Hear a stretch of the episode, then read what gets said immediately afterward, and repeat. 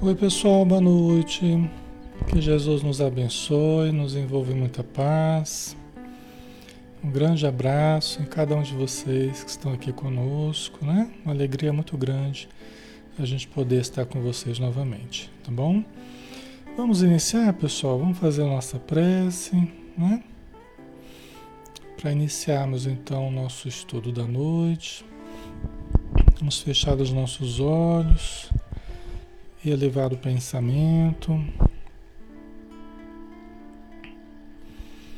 Querido Mestre Jesus, que bom Senhor podemos estar juntos de Ti novamente e podemos novamente nos aproximar da mensagem dos Espíritos, da energia que chega até nós, nos iluminando interiormente, nos acalmando, nos harmonizando com os nossos pensamentos, com os nossos sentimentos, com as nossas emoções. Obrigado, Senhor Jesus, pela oportunidade bendita que estamos tendo sobre este planeta, sobre esta terra, de podermos evoluir, de podermos conviver, de podermos crescer intimamente. Ajuda-nos a amar, ajuda-nos a perdoar, ajuda-nos a compreender Ajuda-nos a superar os grilhões que nos, nos retém ainda ao passado, para avançarmos para o futuro, libertos, resolutos, decididos, com boa vontade, com perseverança, com amor e com fé. Ajuda todos os irmãos, todas as irmãs, abençoa todos os encarnados e desencarnados Abençoa todos os que estão saudáveis, os que estão doentes, os que estão aflitos, desnorteados, tanto na terra quanto no plano espiritual, deprimidos, angustiados, que todos recebam a radiância da tua luz. Obrigado por tudo, Senhor. Que a tua paz esteja sempre conosco. Que assim seja.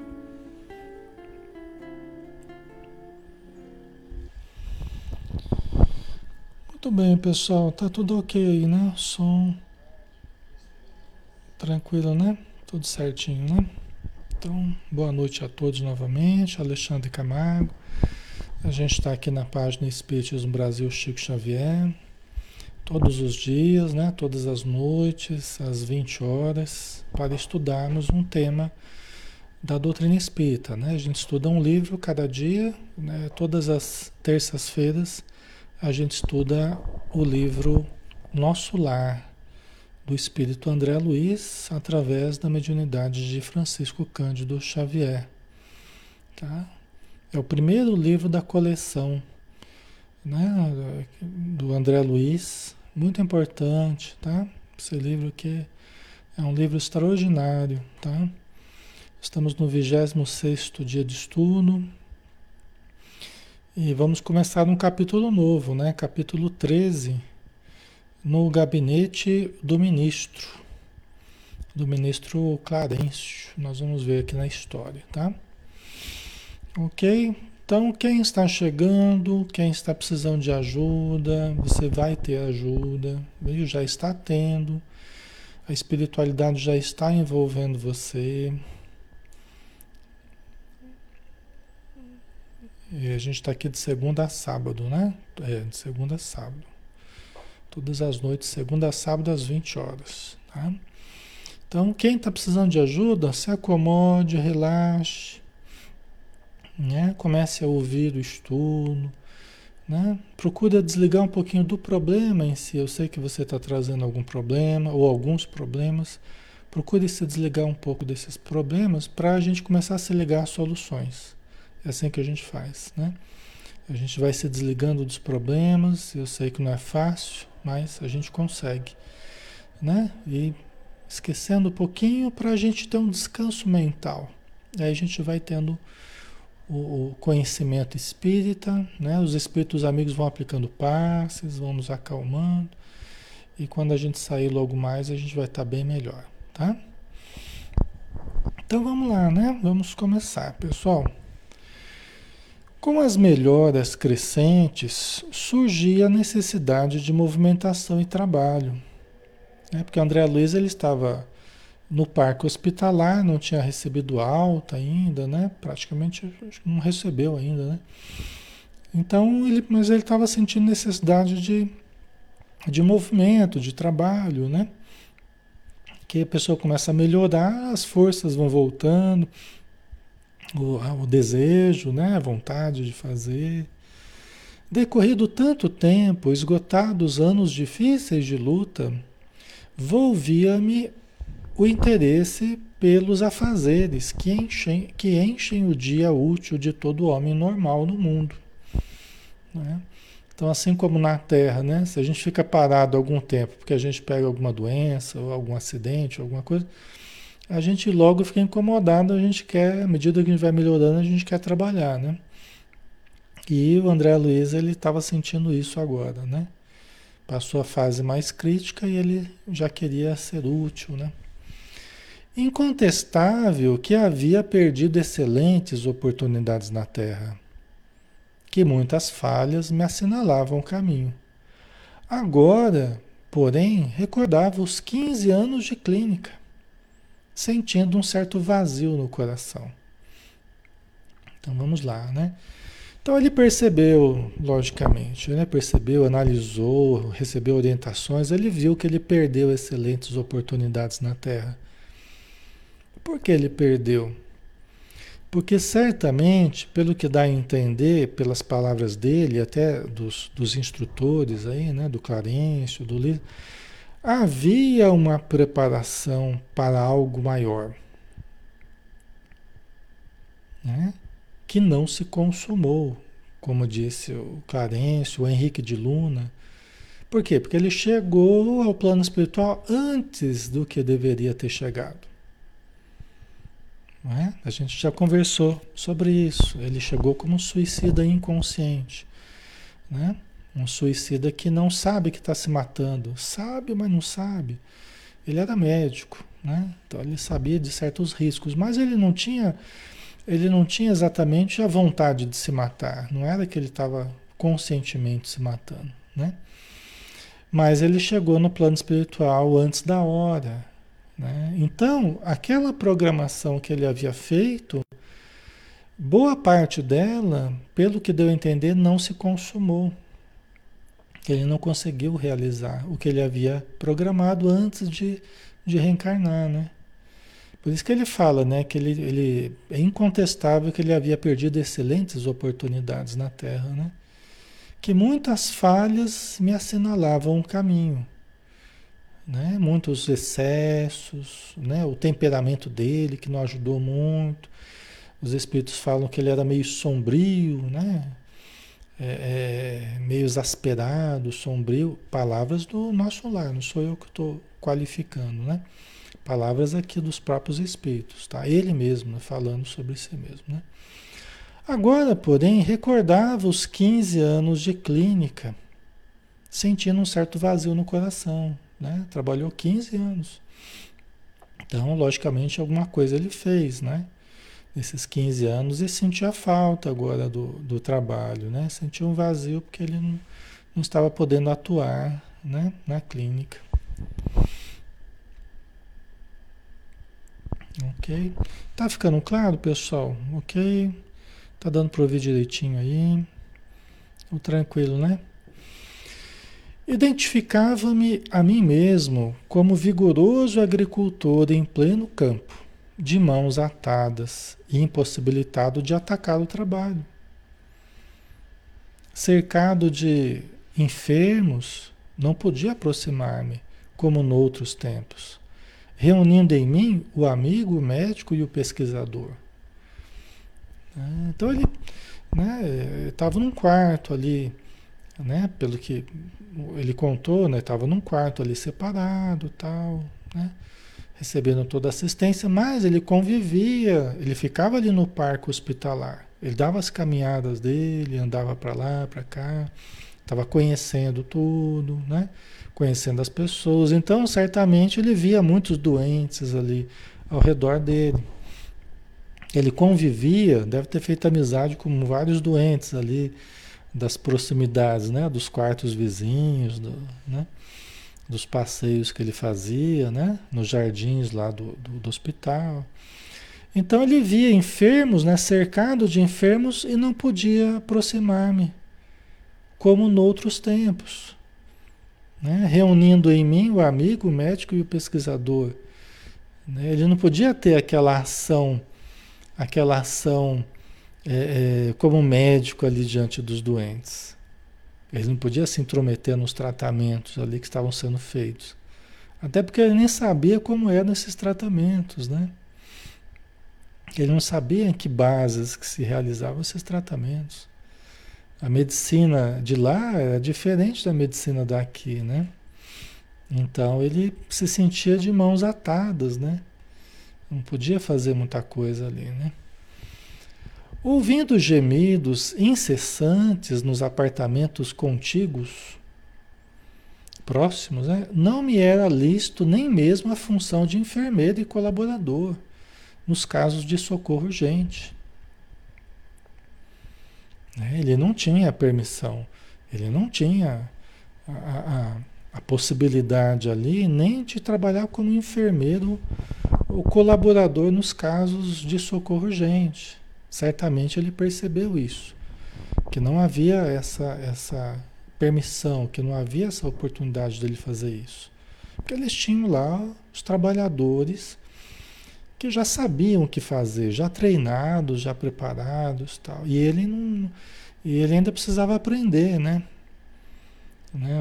A Beth colocou, Beth King, ele ainda estava aprendendo, exatamente, ele estava ainda e como é diferente, é um outro mundo, outras técnicas, outros recursos que ele não estava habituado. O passe, a prece, o que remédios usar, porque eles também usam remédios lá, né? Que remédios, que alimentos, ele não sabia nada, né? Ele estava aprendendo, né? Certo? A Leide colocou a sua missão na Terra de ajudar os doentes, ele perdeu essa chance. É, então, ele, a gente não sabe exatamente qual era a missão dele, né? É, a programação dele, a gente não sabe. Ele era médico, mas a gente não sabe, né? Dentro da medicina, o que que ele, ou dentro da pesquisa, dentro, a gente não sabe, né? Só ele que deve ter visto depois qual era a programação dele, né? Mas se ele voltou muito cedo para o plano espiritual, é porque, né? E sob essas condições, né? Como um suicida inconsciente, ele deve ter deixado coisas importantes para trás, né? Certamente. Tá? Claro que não me faltava desejo. Minha posição ali, contudo, era assaz humilde para me atrever. Quer dizer, ele percebia que a posição dele era muito humilde, muito singela, muito desprovida ainda de condições para se atrever. Ele nem se atrevia né? porque eram outros procedimentos, né? Então ele nem se atrevia. Tá? Pessoal, às vezes quando o, o vídeo não está entrando, às vezes dá uma saída e entra de novo, aí muitas vezes regulariza aí, tá? A imagem, né? O som, a imagem, às vezes você dá uma saidinha, já entra de novo, já resolve, tá? Ok? Os médicos espirituais eram detentores de técnica diferente. É, olha só, os médicos espirituais eram detentores de técnica diferente. É, no planeta, sabia que meu direito de intervir começava nos livros conhecidos, nos títulos conquistados, mas naquele ambiente novo, a medicina começava no coração exteriorizando sem amor e cuidado fraternal. Interessante, né? Muito interessante. Né? Então, né, é, é, era outra técnica que ele ainda não dominava, que ele não sabia e nem se atrevia, né? No planeta, se a gente faz um curso assim como de medicina, de psicologia, de direito, de, né, a gente tem, a gente passa a ter um, um, uma possibilidade né, de intervir, né, o advogado se tem OAB, né, ele vai poder trabalhar nos, nos processos lá, né, assinar nos processos. Tá? Mas conforme os cursos que a gente faça, conforme os títulos conquistados, né, o professor que vai ensinar, que se prepara para isso, e todas as profissões que exigem, né, uma, uma, uma capacitação assim para você para você intervir nas pessoas que vêm procurar ajuda, né? Para você ajudar, tal, né? Então ele tinha essa consciência ali. Lógico que há formações também no plano espiritual, há estudo, preparo, treinamento, né? Mas o que ele que ele estava dizendo é que ali o, o, trabalho era muito mais acompanhado da palavra, do sentimento, né, do, do amor, né, do cuidado fraternal, do que apenas a técnica. E ele não conhecia nem a técnica deles e também não estava habituado a trabalhar nessa base do amor, do coração, do cuidado fraternal. Porque aqui na Terra né, não é bem assim. Né? Muitas vezes privilegia-se a técnica, privilegia-se a, a burocracia, né, os procedimentos, tal, o protocolo né? O protocolo de, de atendimento, seja onde for, né? Então, mas é, muitas vezes até sem a participação do coração, às vezes até sem a participação da conversa mesmo, dependendo do caso, né? A gente sabe, né? Ainda mais quando quando se trata assim, né, de, de, de muita gente para consultar, tá muitas vezes, né, a qualidade se perde um pouco dependendo do profissional, dependendo né, da pessoa que está ali, né? Mas é o que acaba acontecendo muitas vezes, né? Só que ali era diferente, né? Era uma medicina um pouco diferente que ele não conhecia ainda, né?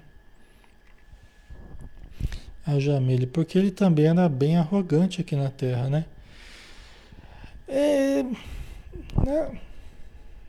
Acho que ele era um pouco, né? Talvez é, cioso demais, né, da, da, da, condição dele, talvez fosse, né, é um pouco difícil de a gente aquilatar, mas talvez tivesse alguma coisa assim, né, enfim, né. Ok.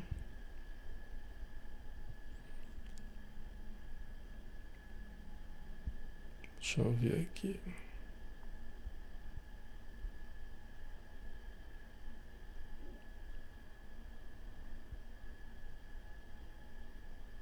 Certo, vamos lá, né? Ok. Vamos lá, vamos continuar aqui. Qualquer enfermeiro, dos mais simples em nosso lar, tinha conhecimentos e possibilidades muito superiores à minha, à minha ciência. Né? Só ver a percepção dele, né? Que lá, qualquer enfermeiro dos mais simples tinham conhecimentos e possibilidades muito superiores à minha ciência. Primeiro que lá no plano espiritual é tudo mais avançado do que aqui. E mais avançado de qualquer país, qualquer tecnologia que nós tenhamos aqui, tá? Nós temos que lembrar isso. Tá? Não é só o Brasil e outros países, não. A tecnologia no plano espiritual é muito superior a qualquer país aqui do planeta. Qualquer coisa que tenham inventado aqui já lá é muito superior. Então, olha só, né? A distância aqui do plano material e o plano espiritual, o plano mais elevado, né? Onde está nosso lar, tal. E nosso lar ainda é uma região de transição, né? Uma colônia de transição, tá? Só para a gente ter essa essa noção, né? E ele chegou lá, ele encontrou essa tecnologia, encontrou né, essa coisa de. É além de primeiro mundo, né? É muito além de primeiro mundo. Tá? É outro nível, outro patamar. Né? Ali, que decepção dele. Estudou tanto. Olha, na verdade, assim, né? Talvez até a gente se decepcione o tanto que a gente sabe aqui, né? E o que a gente encontra lá, talvez, talvez a gente se decepcione mesmo. Mas não é motivo para isso, né? Na verdade, não é motivo para decepção. A gente precisa compreender, né? É motivo para a gente ter humildade. Né, Lia? A questão é essa. É motivo para a gente ter humildade. Porque aqui nós estamos numa uma limitação. Nós estamos numa limitação histórica aqui. Nós estamos seguindo uma coisa progressiva e que tem uma história. Assim como eles também seguem uma história lá de desenvolvimento, né? Então aqui nós não vamos dar saltos, não, não adianta. Nós estamos seguindo uma linha progressiva, assim como eles lá. Tá? E nós estamos num nível que nós conseguimos alcançar. Bem ou mal, é, é, é o que nós conseguimos fazer até hoje, né? Em termos de, dos conhecimentos tal, né? Então, é, até porque aqui a gente não veio só adquirir conhecimentos. Aí que está a questão.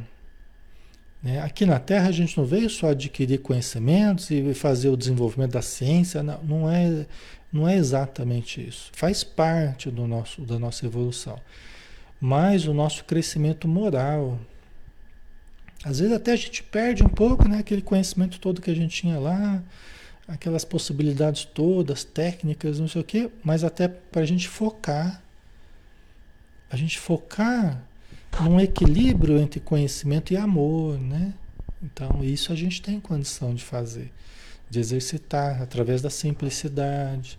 A gente não pode não ter os mesmos recursos que lá, mas a gente pode ter amor, a gente pode ter compreensão, fraternidade, né? Que é um dos grandes motivos da gente estar aqui, o maior, na verdade, né? A gente veio a, a gente veio aprender a amar, né? Essencialmente, tá? Ok? E de quebra a gente vai evoluindo também a ciência, a filosofia, as religiões e tudo mais, né? Mas o mais importante de tudo é aprender a amar, né? E aí ele percebeu então que as pessoas, né, os enfermeiros, tal, tinham conhecimentos muito superiores à ciência dele. Inexequível, portanto, qualquer tentativa de trabalho espontâneo, por constituir, a meu ver, invasão de seada alheia. Né? Então ele percebeu que não, não adiantava, né? dispensável qualquer tentativa dele de, de se intrometer nos tratamentos ali, de querer opinar, de querer ajudar, porque ele não, não saberia o que fazer exatamente. E no ver dele, na, na visão dele, seria uma invasão da seara alheia. Seria invadir num terreno que ele não está preparado ainda, né? Ok, pessoal?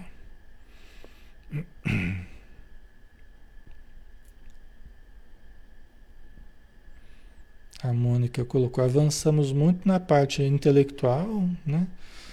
É, e ficamos para trás na, moral, na moralidade, exatamente. É. Aqui há um desequilíbrio, né? Muito embora aqui não seja tanto, tanto conhecimento quanto lá, mas mesmo aqui, mesmo assim aqui ainda a gente consegue fazer um, um desequilíbrio entre a parte técnica, né? É, e a parte moral, né? Que seria tão importante, né, para nós, né? É tão importante. Então, conhecimento e prática, a gente tem que equilibrar mais aqui, né? Isso aí, né? No apudo de tais dificuldades, Lísias era o amigo indicado às minhas confidências de irmão. Interpelado, esclareceu. Por que não pedir o socorro de Clarencio? Atendê-lo-á por certo. Peça-lhe conselhos. Ele pergunta sempre por sua pessoa e tudo fará a seu favor. Né? porque afinal de contas é, André Luiz era o tutelado de Clarencio. Pelo jeito, Clarencio que estava ali responsável por ele. A pedido da mãe do André Luiz, né? Então ela pediu para o Clarencio, ela intercedeu em benefício do André Luiz através do Clarencio, que devia ser um, um contato que ela tinha em nosso lar, né? A mãe dele mora em lugares mais evoluídos, tá? Certo? Ok, pessoal. Todos os nossos problemas aqui na Terra, eles, eles dizem respeito aos indivíduos. Aos indivíduos. Quando a gente vê problemas no, no coletivo, são os problemas dos indivíduos expressos no coletivo. Né? É um problema de governo individual. problemas do indivíduo, dos indivíduos, né? que se expressam na coletividade, entendeu? Que geram benefícios ou prejuízos na coletividade, né? Mas são problemas sempre dos indivíduos, são os indivíduos, são seres, né? É, que acabam agindo de forma positiva ou negativa, né? Ok? Então o Lísias, ele ele pediu para o André Luiz né, conversar lá com o Clarencio, ver a opinião dele e tal, né?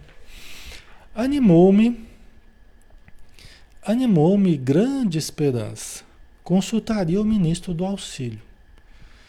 Iniciando, contudo, as providências, fui informado de que o generoso benfeitor somente poderia atender na manhã seguinte, no gabinete particular. Esperei ansioso o momento oportuno. Não é assim também, né?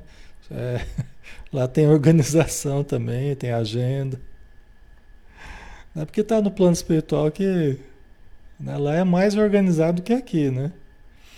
Não é que tem mais burocracia do que aqui, mas lá é mais organizado, né? Então ele só poderia ser recebido no dia seguinte, né? No dia imediato, muito cedo, procurei o local indicado. Qual não foi, porém, minha surpresa vendo que três pessoas lá estavam aguardando Clarencio em identidade de circunstâncias. Né? Então chegou lá, já tinha três pessoas na fila lá para conversar com Clarencio e, e, pelo jeito estavam com né, nas mesmas circunstâncias, né, querendo pedir alguma coisa para ele lá, tá?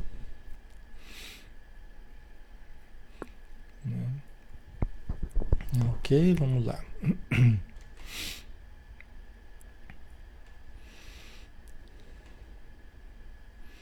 O dedicado, o delicado ministro do auxílio chegara muito antes de nós e atendia assuntos mais importantes que a recepção de visitas e solicitações.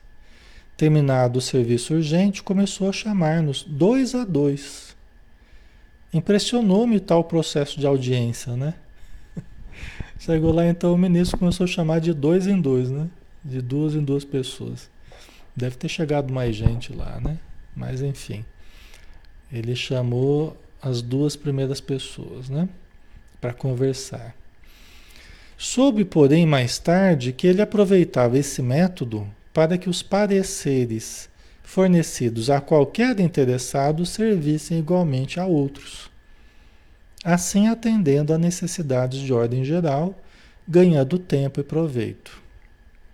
Interessante, né? Ele atendia de dois em dois, já para que aquilo que ele falasse para um, o outro já estava já estava ciente. Se fosse pedir, se fosse pedir uma coisa semelhante, eu já estava já já estava sabendo como é que era o, o procedimento, né? Os critérios e tudo mais, né? É, para adiantar, né, Nayara? É, para ganhar tempo, né? Devia ser muito ocupado. E lá não tem bagunça não, né, Vanilda? Certo. É, não tem bagunça não. O negócio é bem organizado. Vamos lá então. Decorridos muitos minutos, chegou minha vez. Penetrei no gabinete em companhia de uma senhora idosa, que seria ouvida em primeiro lugar, por ordem de precedência. Né? O ministro recebeu-nos cordial, deixando-nos à vontade para discorrer. Né? Então a, a, senhora entrou com ele, uma senhora idosa, e ela teria preferência para conversar. Ele ficaria ouvindo, né? É até bom primeiro ouvir, né? Ver como é que a coisa anda para ele saber o que fazer, né? Nobre Clarencio, começou a companheira desconhecida, venho pedir seus bons ofícios a favor de meus dois filhos. Ah, já não tolero tantas saudades. Estou informada de que ambos vivem exaustos e sobrecarregados de infortúnios no ambiente terrestre. Então vamos lá. é, essa senhora, que o André Luiz entrou junto com ela, que ela estava falando, ela foi pedir ajuda, né? foi pedir o auxílio do, do Clarencio para dois filhos dela que estão encarnados. E que ela acha que eles estão passando por grandes dificuldades infortúnios, sobrecarregados de infortúnios, ela queria ajudar. Ela veio pe pedir ajuda do Clarencio para os dois filhos dela. Tá? Vamos ver como que é isso, né? Essa ajuda aí que ela está pedindo. Aí ela continua: Reconheço que os desígnios do Pai são justos e amorosos. No entanto, sou mãe, não consigo subtrair-me ao peso da angústia. Como qualquer mãe, né? Como qualquer pai, qualquer mãe, que veja o seu ente querido, seu filho, né? É, é, passando dificuldades, sofrimentos, né? Então ela estava querendo ajudar os filhos dela, né? Embora reconhecesse que os desígnios do pai são justos e amorosos. Que é uma coisa que a gente, a gente tem que lembrar sempre, né? Que os desígnios do pai são justos e amorosos. Né? Não partir que está havendo uma injustiça, está havendo né? um peso excessivo. Né? A gente precisa sempre reconhecer que os desígnios do pai são justos e amorosos. Né? E ela, como qualquer mãe, ela estava lá pedindo ajuda para os seus filhos. Né? É interessante, né? Porque a gente às vezes recebe ajuda aqui, a gente nem sabe o que, aconteceu antes lá no plano espiritual até que a ajuda chegasse a nós, né?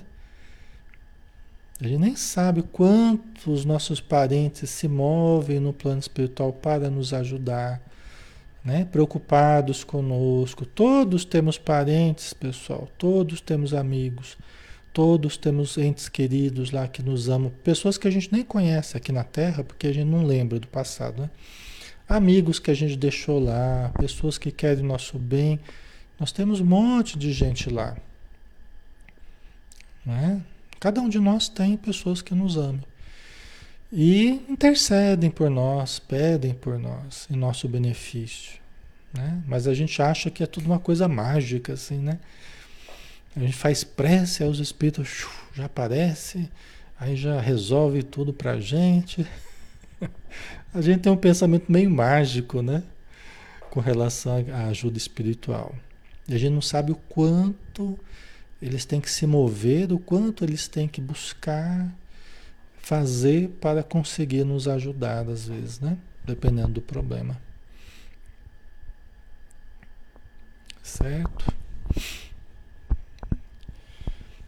Mas ela estava, né? É, no peso da angústia aqui, né? E a pobre criatura se desfez ali mesmo em copioso pranto, disse o André Luiz, né? Começou a chorar ali mesmo.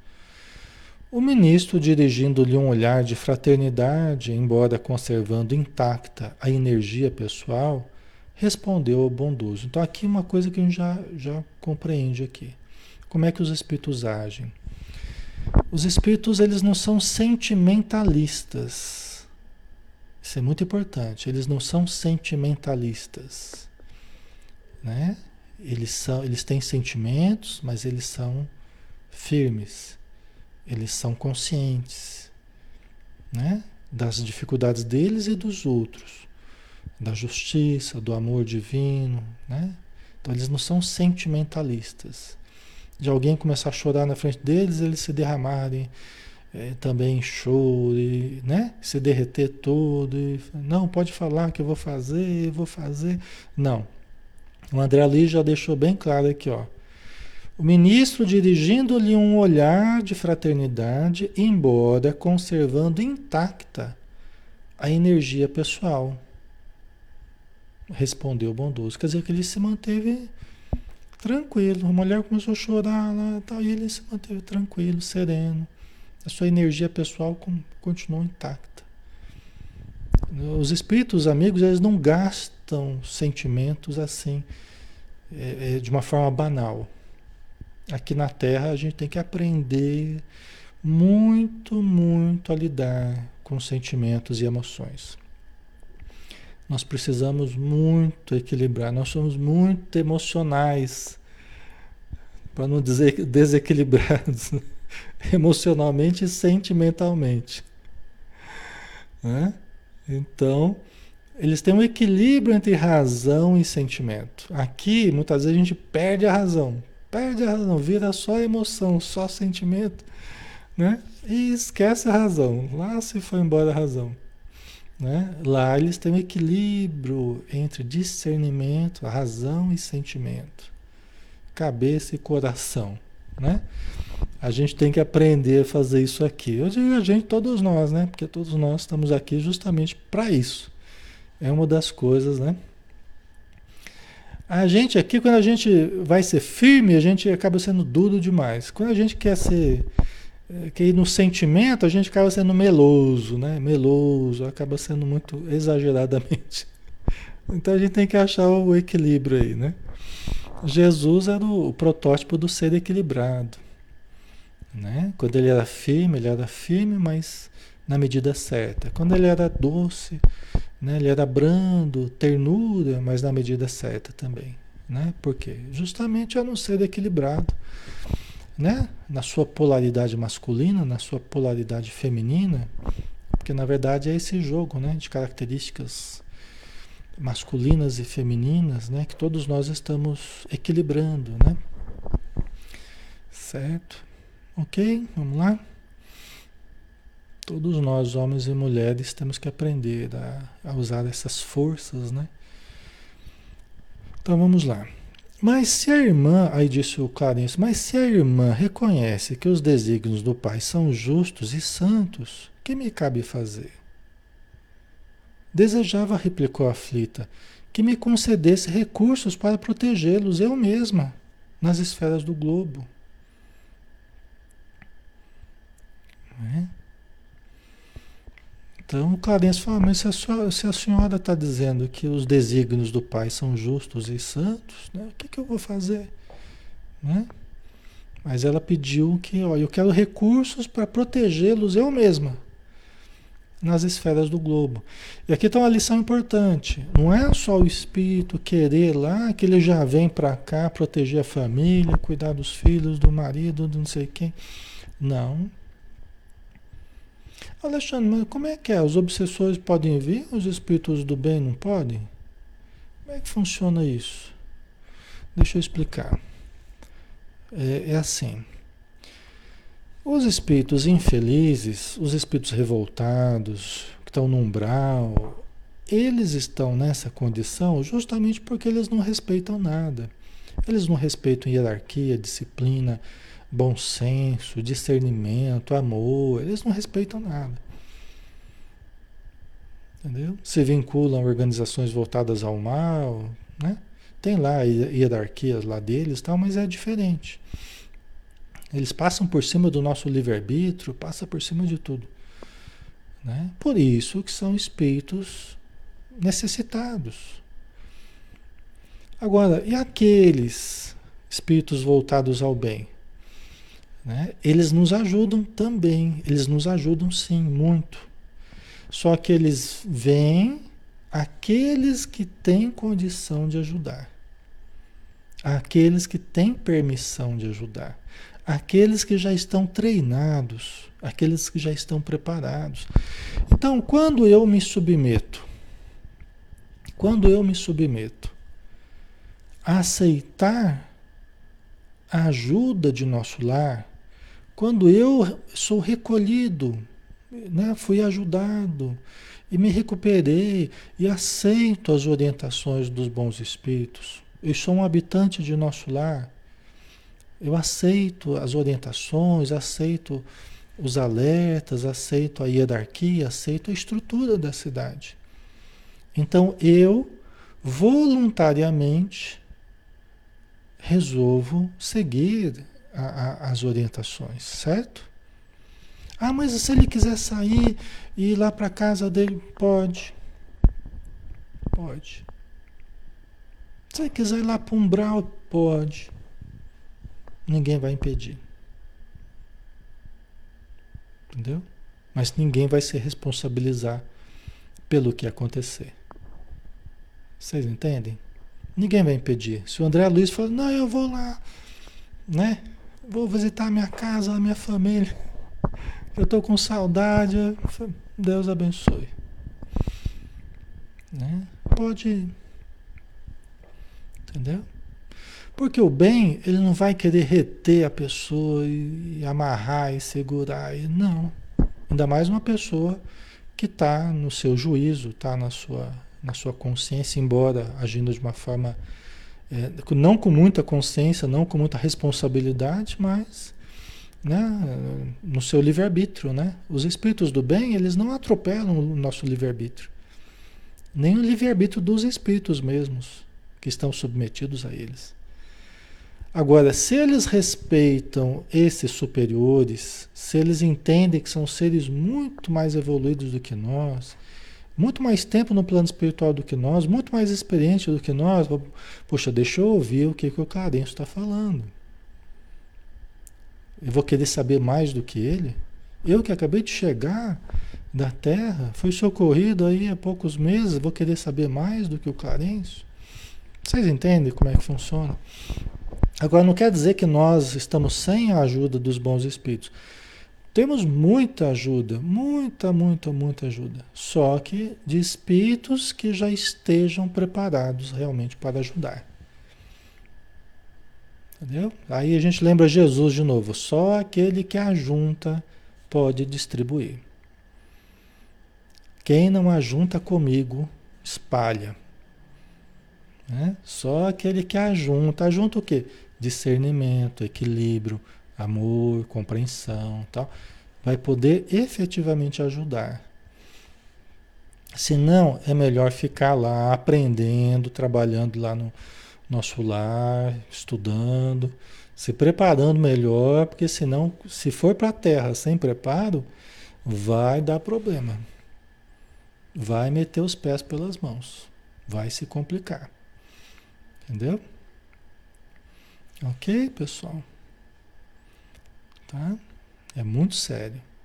Por isso que eles respeitam, né? Os espíritos do bem respeitam aos outros espíritos do bem, mais sábios, né?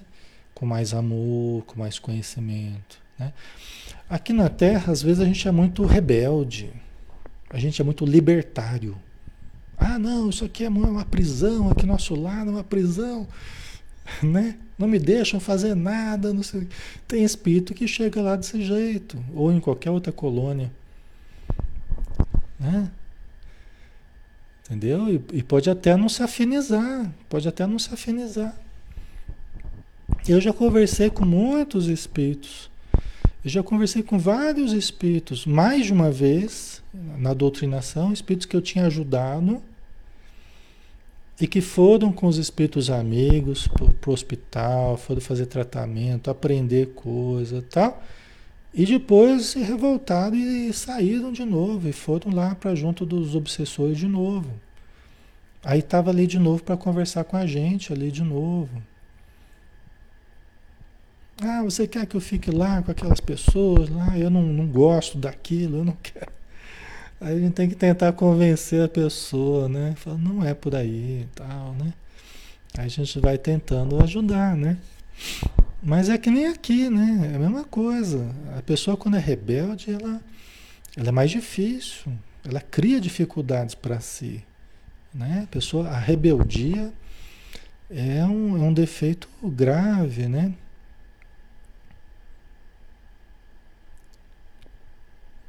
A Lia colocou, mas Alexandre, ele pode visitar a sua família junto com o seu mentor ou não? Depende, ele pode chegar nesse ponto. Vai chegar num momento em que ele pode vir visitar a família com o seu mentor. Né? Ele pode vir acompanhado, tal, supervisionado, de certo modo, né? Nós vamos ver isso na sequência aqui, mas isso chega a esse ponto, chega nesse ponto. Aí depois ele começa a vir sozinho, tá? mas na medida que ele vai demonstrando que tem o equilíbrio necessário, que tem né, o respeito necessário ao livre-arbítrio dos encarnados, para não interferir assim indebitamente. Porque a coisa de interferir no livre-arbítrio dos encarnados é coisa do, dos obsessores. É coisa dos espíritos levianos, infelizes, né? Eles que fazem isso. Então, os espíritos do bem não devem interferir no nosso livre-arbítrio. Tá? Eles nos ajudam, mas eles nos ajudam né, de várias formas, mas não como interferências indébitas, né? Tá? Ok.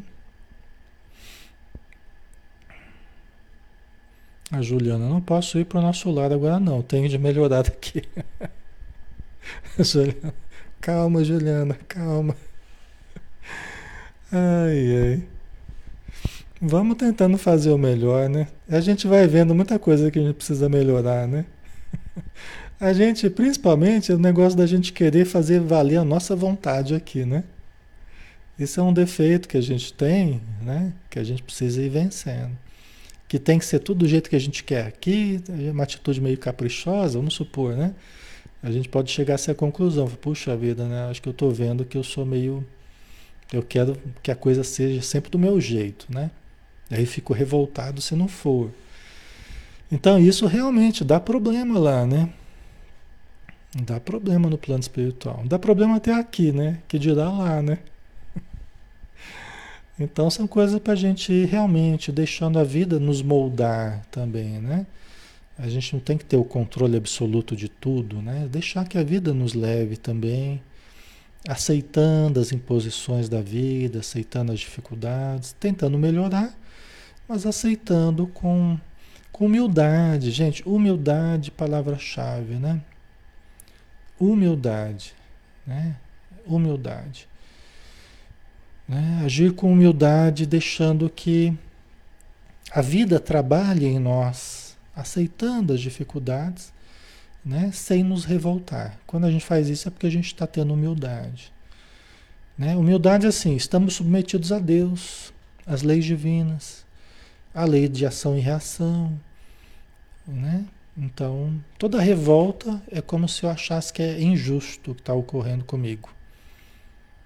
Né? Toda revolta é um, é um pensamento como se a gente estivesse sendo é, injustiçado. Né? Isso não acontece aqui na vida. Né? Então, a humildade nos faz superar isso aí, esse tipo de pensamento. Tá? Deus sabe o que faz, eu nem sei direito o que, que eu preciso. Né? Então vamos tentando ser melhor com as possibilidades que a gente tem, né? É, e está tudo certo, né? Vamos tentando melhorar, né? Conforme Deus permita, né? A vida permita que a gente consiga mudar certas coisas, né? Então ela estava pedindo para ir ajudar os filhos dela. A princípio, né?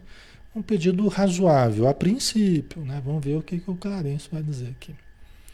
Ah, minha amiga, disse o benfeitor amorável, só no espírito de humildade e de trabalho é possível a nós outros proteger alguém. É o que a gente estava falando, né? É só no espírito de humildade e de trabalho é possível nós outros protegermos alguém. Né? Ela está pedindo para proteger os filhos, mas será que ela já tem esse espírito de trabalho, essa humildade. O, o, o Clarence já conhece ela de outros carnavais já. Vocês vão ver aqui que o Clarence já ela já era uma, uma cliente já conhecida do Clarence, tá? O André Luiz é que estava conhecendo ela hoje aqui. Mas ela já era uma pessoa conhecida do Clarence.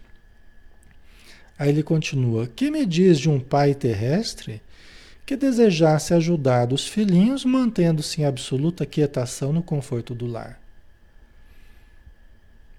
Né? Pergunta do Clarencio. Né? O que me diz de um pai que deseja ajudar os filhos, mas não, não sai do sofá lá, fica vendo TV lá, não quer trabalhar, não quer, fica lá no conforto do lar. Como é que ele vai conseguir ajudar os filhinhos, né? Pensando assim que ele precisa trabalhar, que precisa para sustentar os filhos e tudo mais. É isso que ele está querendo dizer, né? Tá? Não quer dizer que se a pessoa fica. Às vezes ele se reveza com a esposa, às vezes a esposa sai para trabalhar, ele fica, depois ele vai, ela fica, ok. Mas não é disso que ele está falando. Né? Ele está falando da situação que a pessoa precisaria trabalhar, mas não quer. Como é que ele vai proteger os filhinhos se ele não, né? se ele não quer se mover? Tá? E aqui também Alexandre, mas você está sem trabalho. Não, mas aqui ele até tem possibilidade de trabalhar, mas tem que ser tudo bem explicado aqui, né? né? Ele até tem possibilidade de trabalhar, mas ele voluntariamente está fugindo do trabalho, vamos pensar. É essa situação aqui, né? Ok? Então vamos lá. O Pai criou o serviço e a cooperação como leis que ninguém pode trair sem prejuízo próprio. Nada lhe diz a consciência neste, neste sentido? perguntou para ela. Quantos bônus hora poderá apresentar em benefício de sua pretensão? Então vamos lá por partes, né?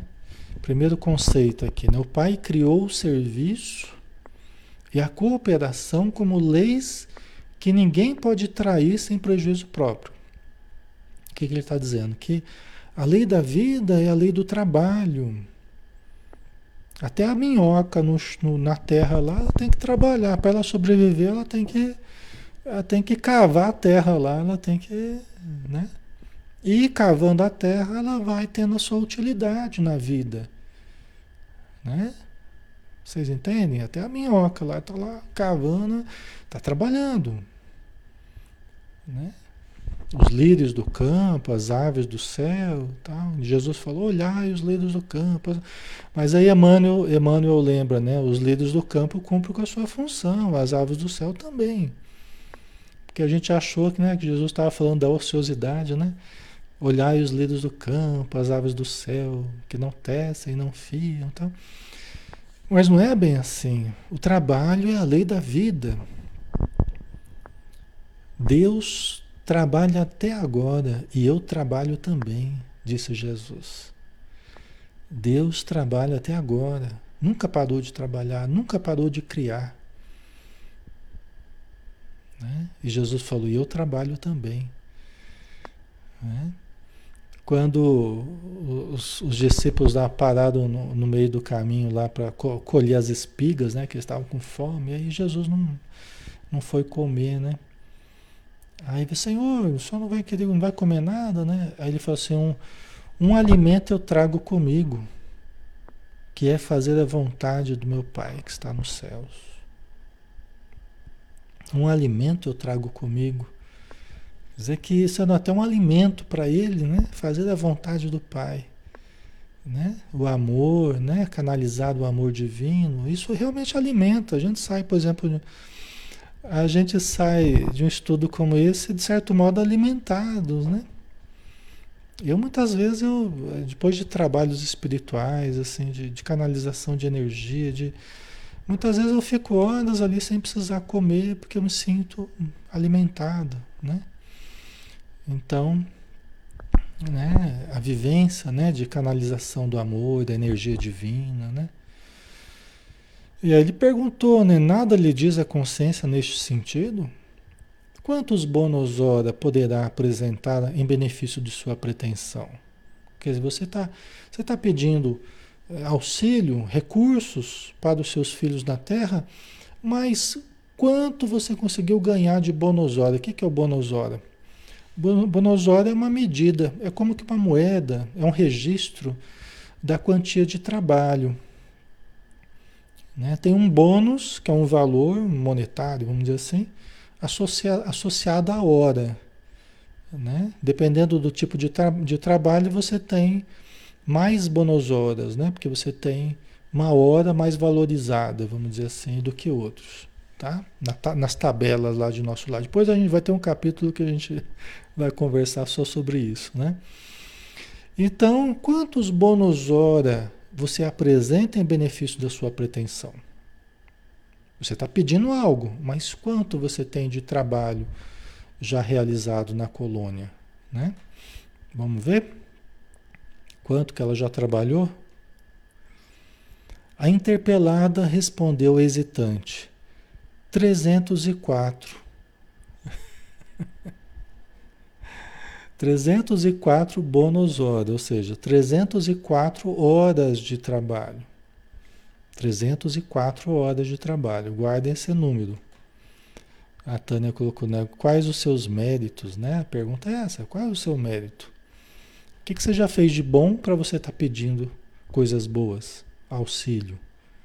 Né? É dando que se recebe, né? É a lei da vida, né? Aí o Clarence respondeu: É de lamentar. né? elucidou Clarencio sorrindo, né? pois aqui se hospeda há mais de seis anos e apenas deu à colônia até hoje 304 horas de trabalho. Pessoal, é, vamos lá. Aqui na Terra, quantas horas você trabalhando oito horas por dia, né? Oito horas por dia, é, seis dias por semana, que seja cinco dias por semana, de segunda a, a, a, sexta, né? Cinco dias por semana, vamos pensar. Quantas horas que dá numa semana de trabalho? Oito horas, né? Por dia, quantas horas que dá numa semana? Calcula aí.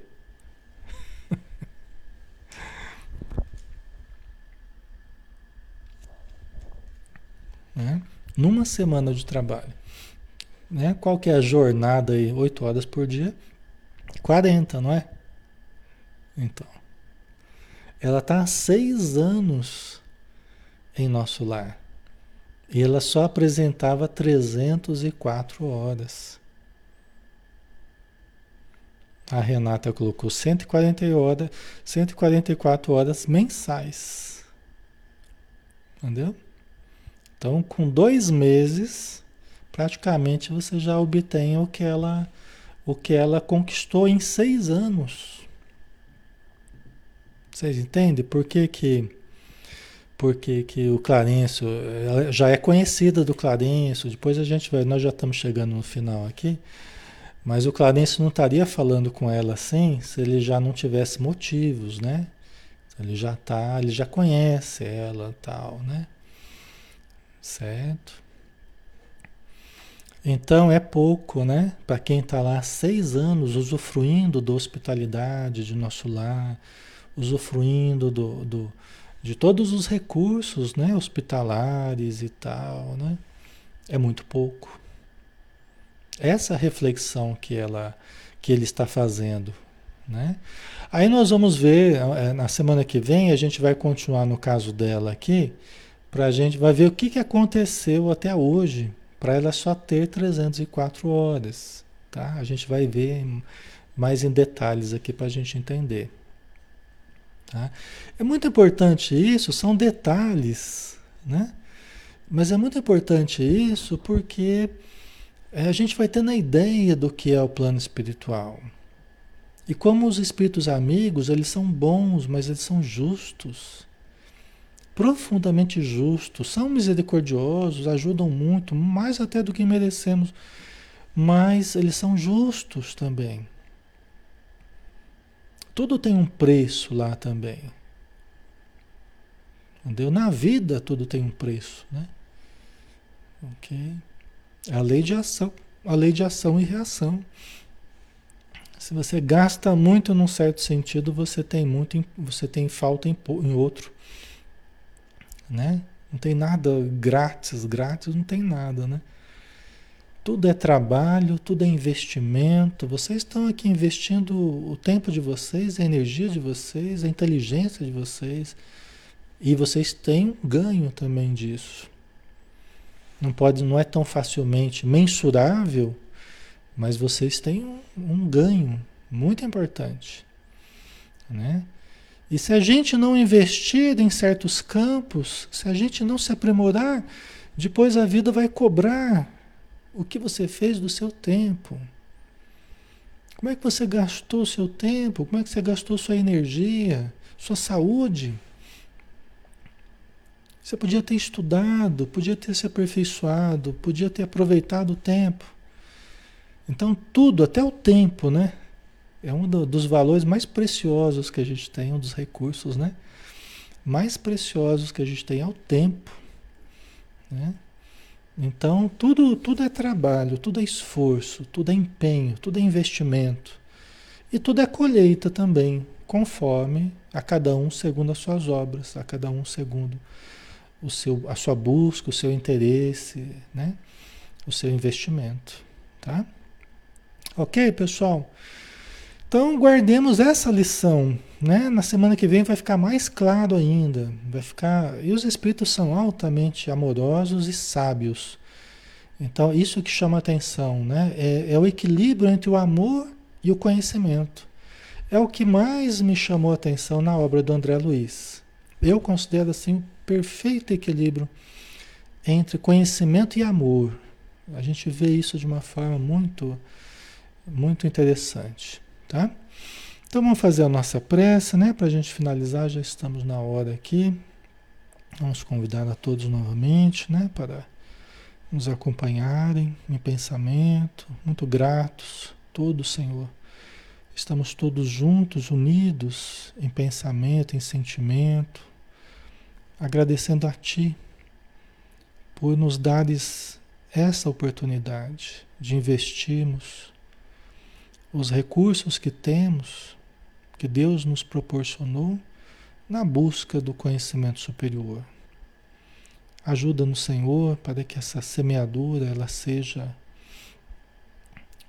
repleta de bênçãos, de uma colheita farta, de outros tantos recursos para que possamos novamente aplicar e assim desenvolvermos a nós mesmos e aqueles que nos estão associados pela existência corporal, pelo sentimento, pelos vínculos afetivos.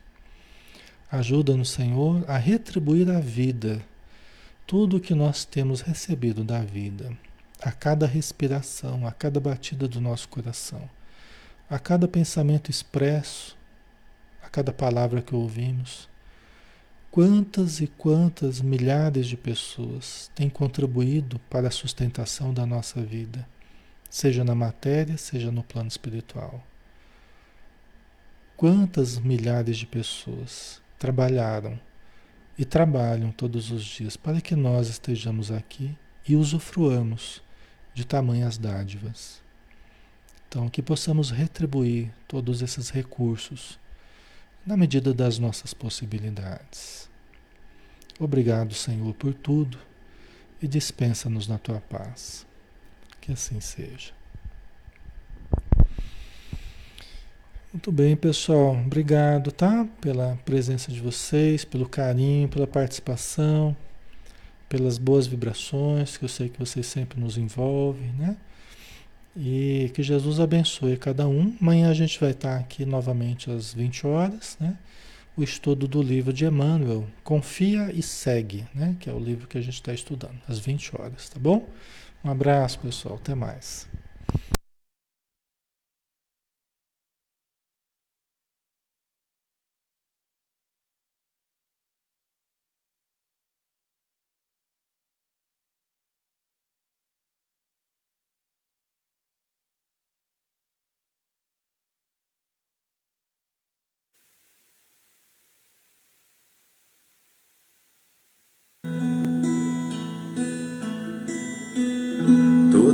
Vez que eu penso em Jesus, meu coração se acende no meu peito. Toda vez que eu sinto essa luz iluminando a minha mente, o meu corpo pareço flutuar quando penso em Jesus. Eu sinto paz. Quando penso em Jesus, minha alma se perfuma numa doce vibração os meus pensamentos se transformam e eu sinto que dentro do coração vai surgindo, vai crescendo um sentimento diferente, puro,